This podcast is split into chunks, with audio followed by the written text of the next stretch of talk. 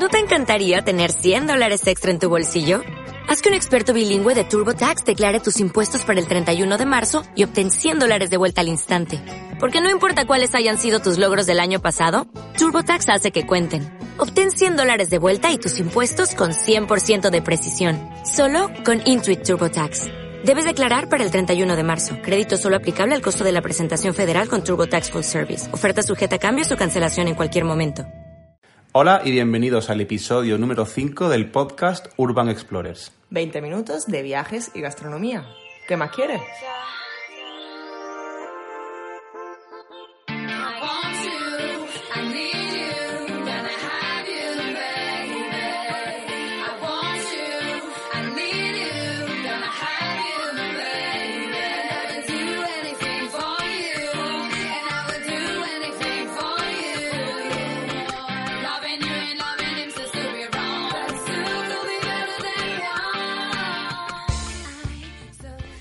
Muy buena comunidad del podcast de Sara de la Peña y de Shema Marín. Mi nombre es Fran León y me defino como un comunicador.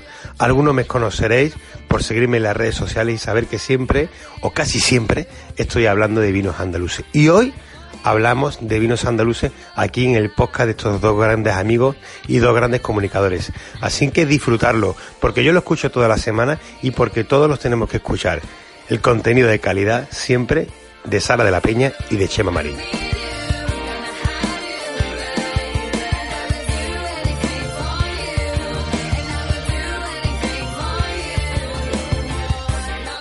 ¿Y de qué vamos a hablar esta semana? Chema Marín. Hoy, siguiendo la recomendación de Alberto Pala del blog Andalucía Viaggio Italiano, pues vamos a continuar hablando de vinos andaluces, porque la semana pasada se nos quedaron cuatro provincias en el tintero, muy importantes, por cierto. Entonces, pues bueno, hoy vamos a terminar con ese especial de vinos de nuestra tierra. Muy bien, recomendaciones de vino. ¿Y por tu parte qué? Pues me dio mucha envidia tus recomendaciones de vinos andaluces, con lo cual he decidido descubrir cuatro joyas que podemos encontrar de viaje por Andalucía. Oye, pues suena bien, ¿no? Empezaremos hablando de la España vaciada y de la belleza rural, por ejemplo, de pueblos como Vélez Blanco, en Almería. Luego también subiremos a la Fortaleza de la Mota en Alcalá la Real, Jaén. También pararemos, haremos una parada gastronómica en el bosque, la Sierra de Cádiz. Y por último, haremos un viaje más allá. ¿A dónde? Un viaje a Marte. ¿Turismo espacial? Turismo espacial. Está a la vuelta de la esquina.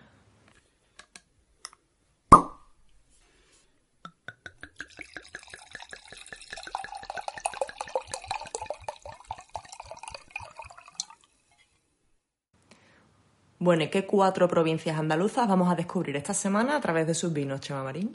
Pues mira, las siguientes que nos quedan son, creo que, grandes sitios vitivinícolas de nuestro territorio. Cádiz, Huelva, Córdoba y Málaga. Va a ser por esta última, por Málaga, por la que vamos a empezar, ¿no?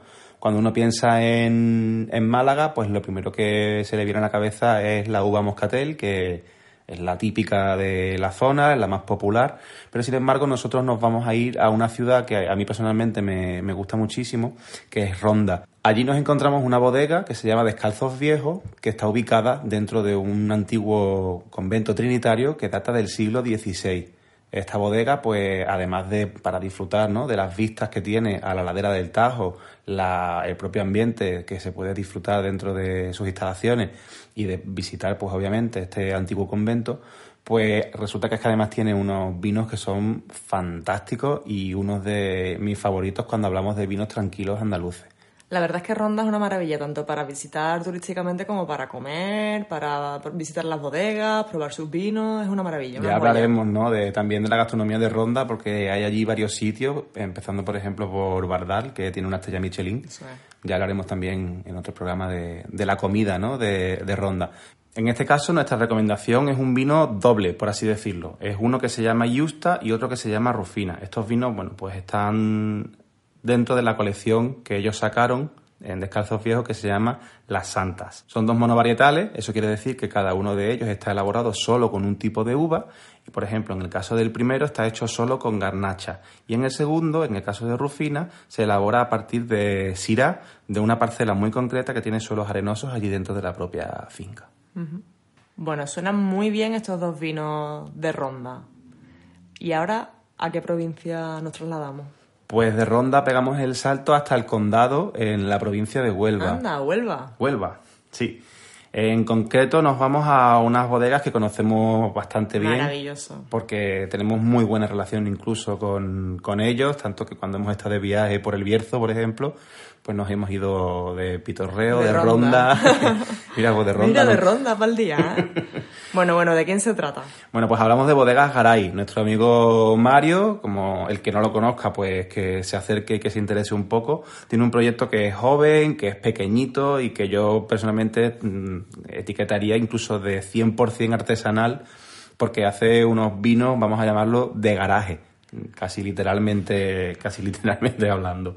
Para mí son uno de los vinos más originales y más atrevidos que he probado alguna vez y por eso eh, en esta ocasión pues me, me animo ¿no? a recomendar un, un vino suyo. En el condado de Huelva y en todos los pueblos que lo componen hay una tradición vitivinícola enorme, pero yo en este caso lo que voy a hacer es recomendar el Garay Bleu, que es un, bueno, un 100% Zalema, que es la uva autóctona de- del condado.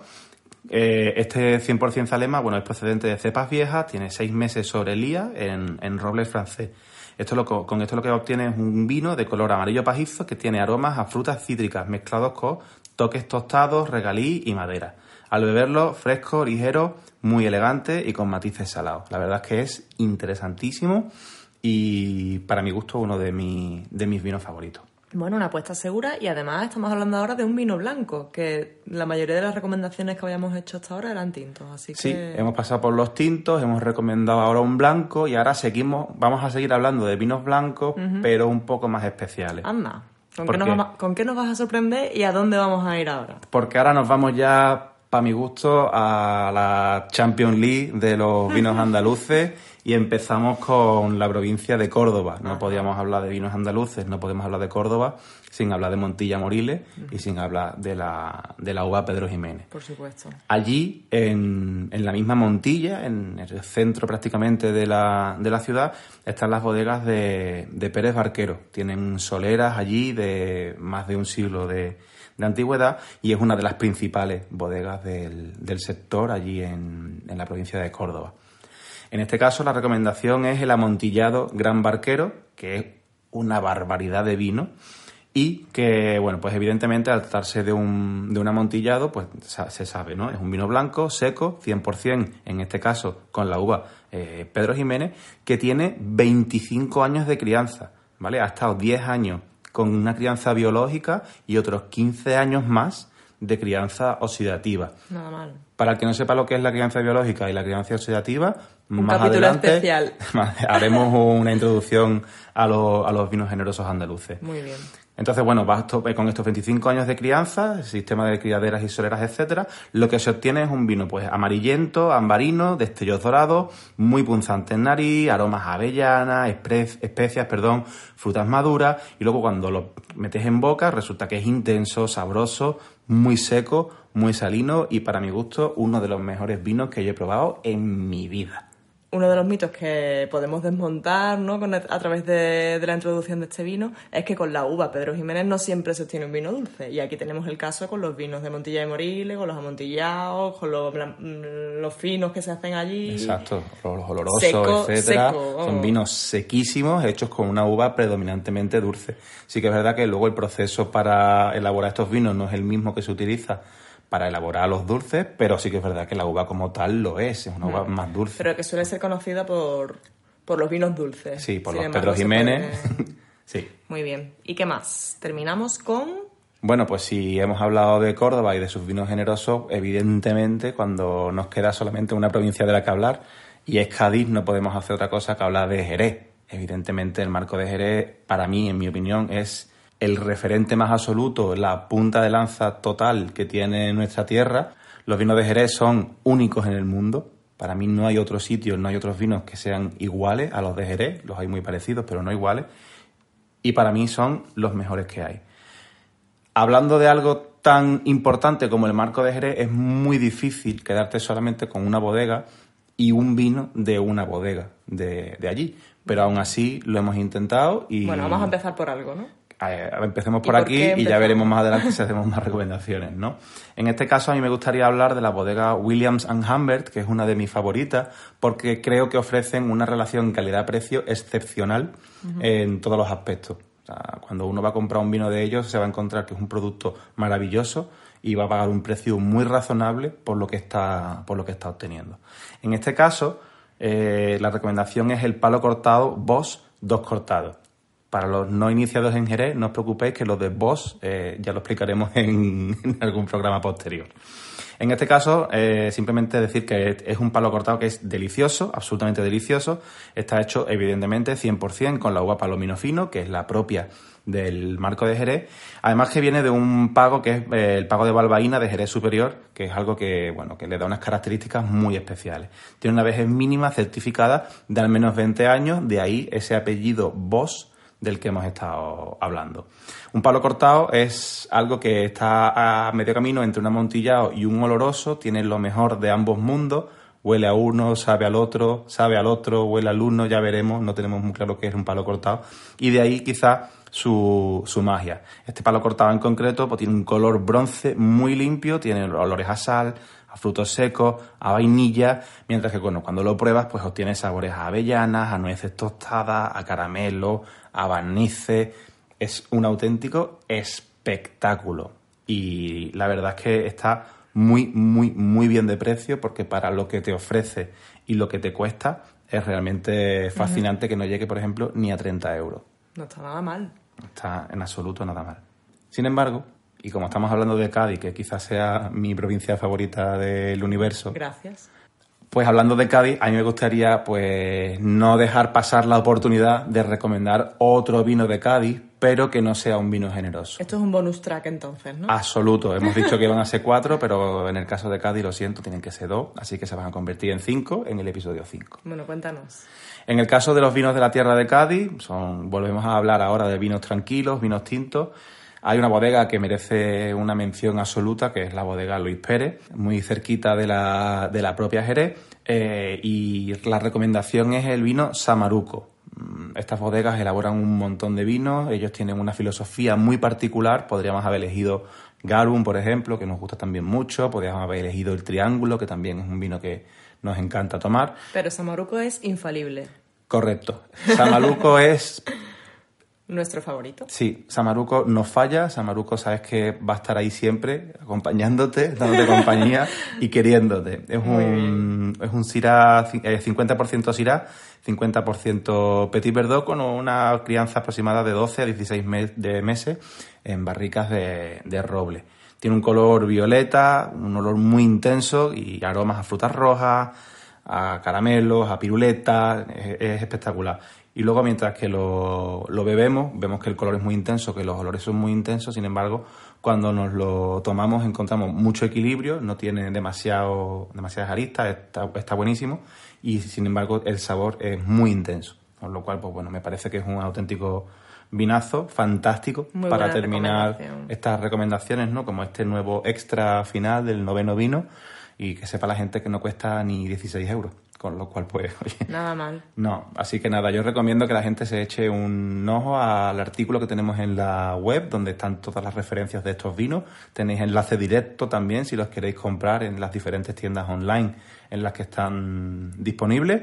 Y ante la duda, pues nada, que nos hagáis, que nos hagáis llegar, perdón, algún comentario. eh, si lo habéis probado, si os habéis animado a tomarlo, si lo habéis encontrado en algún bar, pues nos lo comentáis y, y nosotros pues recibiremos los comentarios, claro. Despite how you feel, I've been keeping you tight.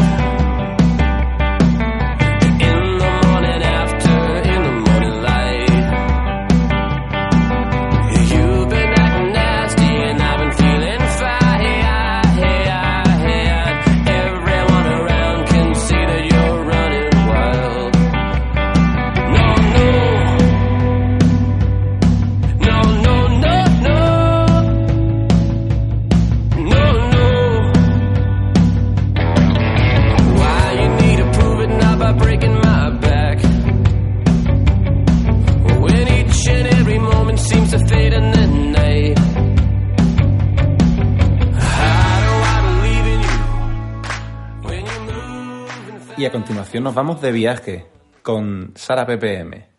Bueno, estas recomendaciones van a ser más para escapadas, porque vamos a eh, destacar cuatro joyas que tenemos en Andalucía y que nadie se puede perder. Fantástico. Venga, ¿por dónde empezamos? Vamos a empezar por Almería. Tengo que reconocer que descubrí muy tarde Almería, pero las dos veces que hemos ido y hemos hecho ruta por allí a través del proyecto A una hora de, de Guadalinfo, eh, he quedado maravillada porque hemos descubierto joyas, secretos y un montón de cosas que ver muy originales y muy diferentes. Pero esta vez nos vamos a quedar con Vélez Blanco. Vélez Blanco, lo recuerdo. Un sitio precioso, ¿eh? Sí, la verdad es que me gustó mucho. Me parece que es uno de esos grandes exponentes de la Andalucía rural, por su belleza, por su historia, en fin. Creo que es una de, la- de las recomendaciones principales que, con las que podemos empezar a hablar de Andalucía. Y hay dos principales reclamos en, en este pueblo. Vale, ¿qué podemos ver allí? El castillo de los Fajardo, que tienen una historia bastante curiosa, por cierto, y por otro lado la cueva de los letreros. ¿Cuál es esa historia tan curiosa del castillo de Vélez Blanco? Bueno, este castillo corona la ciudad y desde abajo ofrece un- unas vistas bastante impresionantes, pero también puedes subir arriba y se puede ver el pueblo, que es bastante bonito, ¿no? Es muy pequeñito, típico de casas blancas y tal. Pero bueno, este castillo es de estilo renacentista y combina pues una apariencia de fortaleza militar con un interior que tiene un o tenía, mejor dicho, un estilo palaciego, ya que los espacios están completamente vacíos y desmantelados, básicamente. ¿Y por qué? Es la particularidad que tiene es que el patio principal de, de este castillo, que era de, marbo- de mármol de Macael, que también es muy conocido muy en Almería, cerquita. eso es, pues se desmontó y se vendió en 1904. ¿Y dónde está ahora el patio? Está en el Museo Metropolitano de Nueva York. No veas. Sí, inicialmente estaba en la casa del anticuario francés Goldberg, allí en Nueva York, pero finalmente lo dejó en herencia a este Museo Metropolitano de Nueva York, donde se puede visitar, de hecho. De- hay mucha gente que ha ido a Nueva York sin saber que estaba allí el patio de- del Castillo de los Fajardos de Vélez Blanco, y cuando se lo ha encontrado y ha visto el letrero, pues ha alucinado en colores, Claro, porque imagínate. está completamente situado allí el patio como si realmente estuviera allí. En fin, es bastante, bastante curiosa la historia, pero bueno, no por ello desmerece y el, el castillo es, es digno de visitar. Por otro lado, pues tenemos un viaje al pasado, ¿vale? Un pasado bastante remoto, con la cueva original donde se encontraron las auténticas pinturas prehistóricas que dieron fama al, al índalo almeriense. Ah, sí. El ese- índalo y el brujo. El muñequito, ¿no? Que tiene como es. un arco alrededor, ¿no? Es, de hecho, es el símbolo oficial del municipio getano.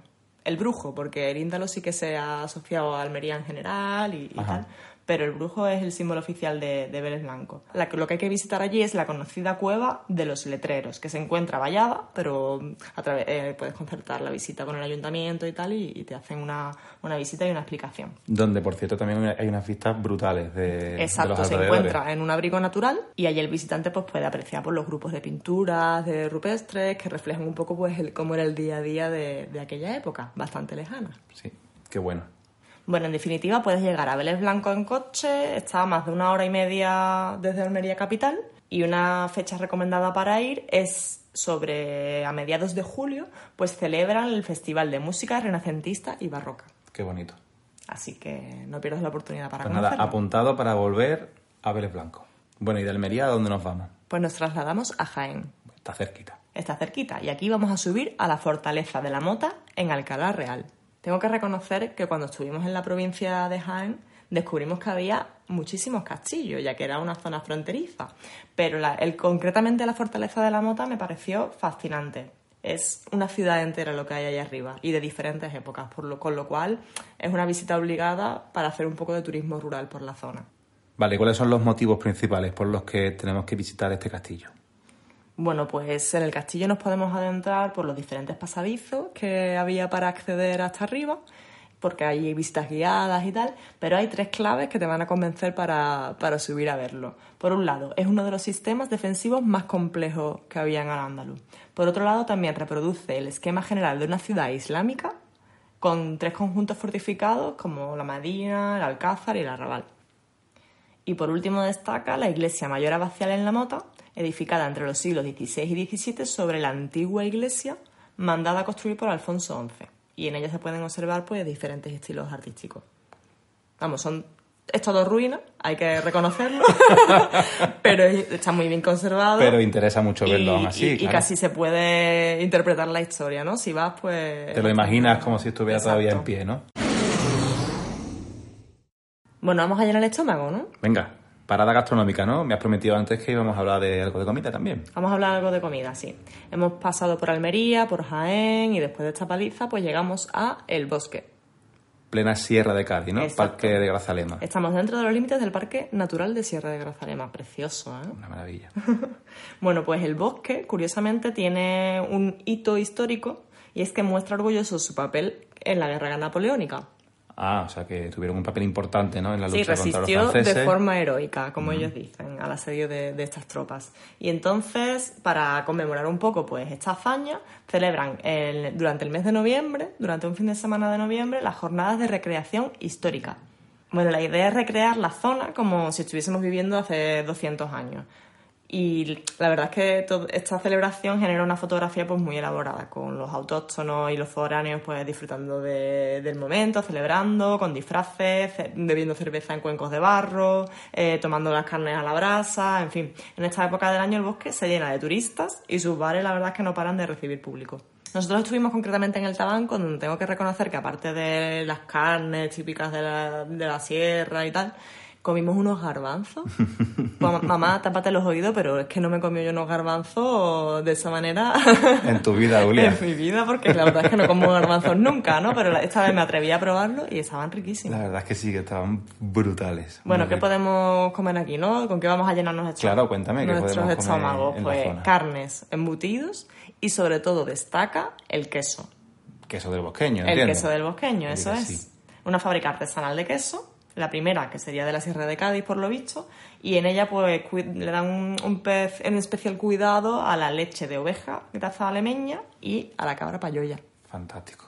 Qué rico. Además que me encanta el queso de cabra Mm. payoya, ¿eh? Vamos, el queso de Cádiz en general es riquísimo, pero el del bosqueño pues es especialmente recomendable. Le estamos haciendo un peloteo a Cádiz que no veas, ¿eh? Sí. Con dos vinos, que si la, también la gastronomía, que si Yo no el tengo nada que ver en esto. ¿eh? Nada, ¿no? Ni que fueras de la provincia. Nada, no.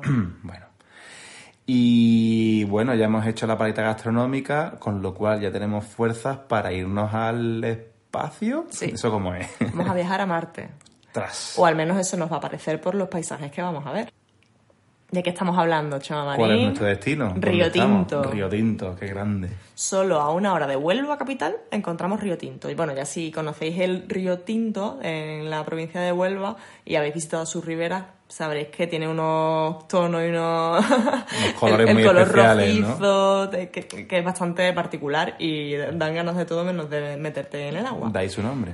Pero bueno, si nos trasladamos a Río Tinto, al pueblo, pues encontramos uno de los lugares más singulares de la provincia e incluso de Andalucía. ¿Por qué? ¿Qué encontramos allí?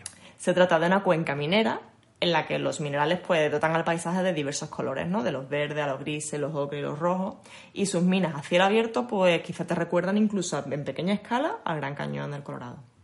Bueno, pues aquí en Río Tinto lo que encontramos es Corta Atalaya, que es un yacimiento minero que está inundado de agua. Y la verdad es que las proporciones como que se pierden un poco, ¿no? Sí, Cuando ¿no? vas a visitarlo. Estás en el mirador y ves vagones de trenes minúsculos que parecen de, de juguete, pero son gigantes, con lo cual te, Claro. da, te das una idea de la inmensidad de, de, De la proporción y del tamaño de tan inmenso que tiene aquello, ¿no? Bueno, en definitiva, si queréis visitar este espacio tan singular que tenemos en Andalucía, solo tenéis que buscar en Google Parque Minero de Río Tinto y ahí tenéis la web con toda la información de las visitas que se hacen, los precios, los horarios, etcétera. Muy bien, termina también diciendo que tienen un museo y que tienen un paseo en tren por allí por la zona, Mm. que es realmente interesante y que muy recomendable, sobre todo si vas con, con chiquillo y con niños.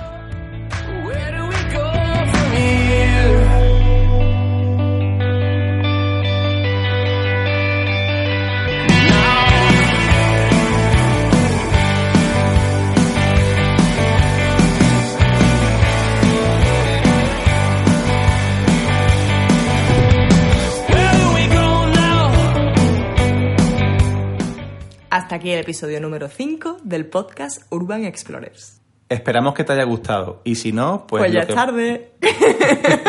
también, pero si no, lo que pueden hacer es hacernos llegar sus recomendaciones, sus consejos y sus comentarios a nuestro correo electrónico que es podcast@urbanexplorers.es y si no, lo pueden hacer, por ejemplo, a través de Twitter O a Instagram. también, ¿verdad? Bueno, pues a través de Twitter o Instagram a u-explorers a Chema Marín y a la que suspira solo las cosas buenas, que es Sara PPM. Y si nos estás escuchando y todavía no te has suscrito, por favor hazlo en Spotify, en iVoox o en Apple Podcast, que también es gratis y a ti no te cuesta nada y a nosotros pues nos da un empujoncito. Adiós. Adiós.